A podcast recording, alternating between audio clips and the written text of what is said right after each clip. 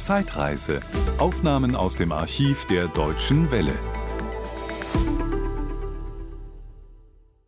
Ich bin eigentlich immer ein ganz schüchterner, zurückhaltender Mensch gewesen. Ich weiß nicht, woran das liegt, aber äh, ich habe das natürlich dann auch kultiviert. Als und, Kabarettist äh, ja, und Sie kultiviert haben man vor ja. allem wunderbar kaschiert. Ja, das auch, ja. Und, aber als Kabarettist kultiviert man ja alle diese, diese Dinge, die so ein bisschen, na sagen wir mal, die so ein bisschen von der linkischen Seite her kommen. Und mittlerweile habe ich da eine große Übung drin und mache mich schon selbst wieder drüber lustig über. Es kommt immer an, also wie man, es kommt also genauso gut an wie äh, der berühmte Spruch, dass man sagt, Kinder, Hunde und Betrunkene kommen an.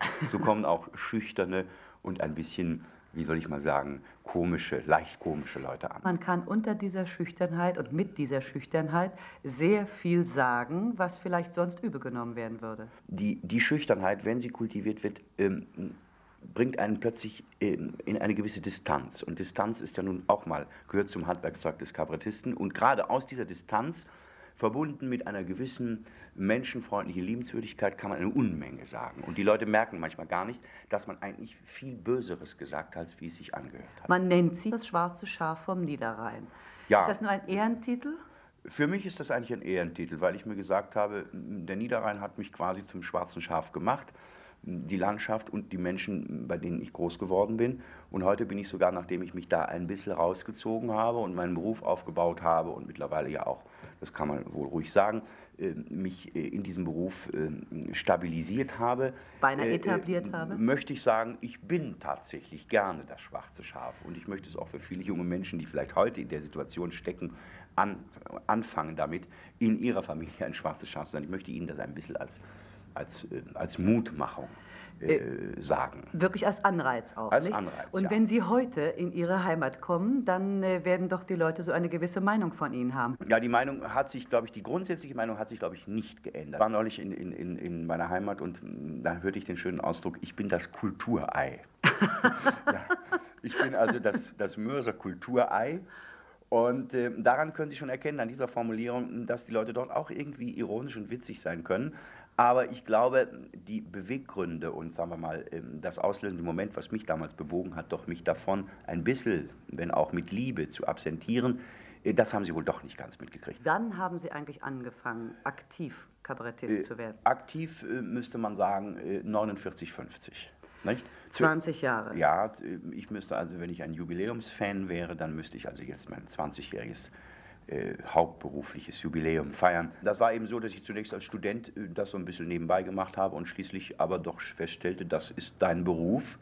Genauso wie die anderen Freunde und Kollegen plötzlich Studienräte und Ärzte und Juristen waren, war ich plötzlich Kabarettist. Und ich darf auch vielleicht heute einmal sagen, heute im Nachhinein zurück empfinde ich das gar nicht so als was Besonderes. Das ist ein Beruf wie viele andere Berufe auch. Der eine macht das, der andere macht das und ich kann halt nur das. Aber es ist doch eine ganze Weile auch eine Berufung gewesen, oder ist es nicht sogar heute noch eine Berufung? Das Interessante an diesem Beruf ist das Abenteuer. Man weiß nie, wie es weitergeht. Es ist ja nicht so, dass man morgens von 8 bis abends um 6 irgendwas macht, was schon am anderen Tag aufgehört hat, sondern es stellen sich immer neue Situationen ein. Nehmen wir nur einmal neue gesellschaftliche Situationen, neue politische Situationen, neue Erlebnisse, die man ganz plötzlich hat, ohne darauf vorbereitet zu sein. Und äh, es werden neue Stile werden ausprobiert. Es entstehen neue, es, das ist, es entstehen halt neue Dinge. Und äh, die Leute fragen mich natürlich immer, wofür schreiben Sie denn und ja, was haben Sie für ein Publikum? Und ich habe mir das mal überlegt und ich habe festgestellt, eigentlich schreibe ich die Dinge immer zunächst einmal am Schreibtisch für mich selbst.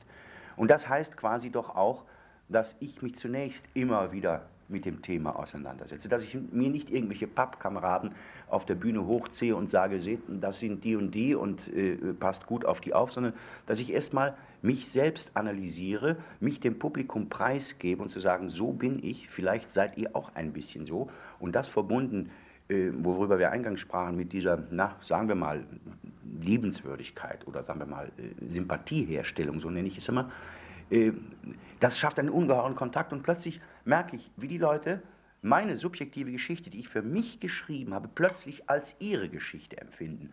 Und das ist eigentlich, äh, ja, ich darf sagen, meine Methode, die Menschen zu erobern, vielleicht sie sogar äh, zu überreden, auch mal was anderes zu denken, als sie bisher gedacht haben. Haben Sie ein Chanson geschrieben, was Ihnen immer wieder selbst sehr am Herzen liegt?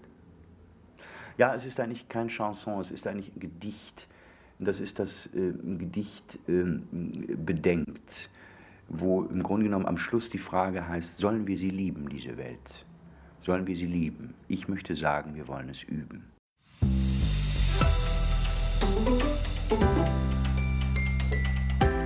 Das war ein Podcast aus dem Archiv der Deutschen Welle. Schön, dass Ihnen das Angebot gefallen hat. Empfehlen Sie uns doch bitte weiter. Deutsche Welle.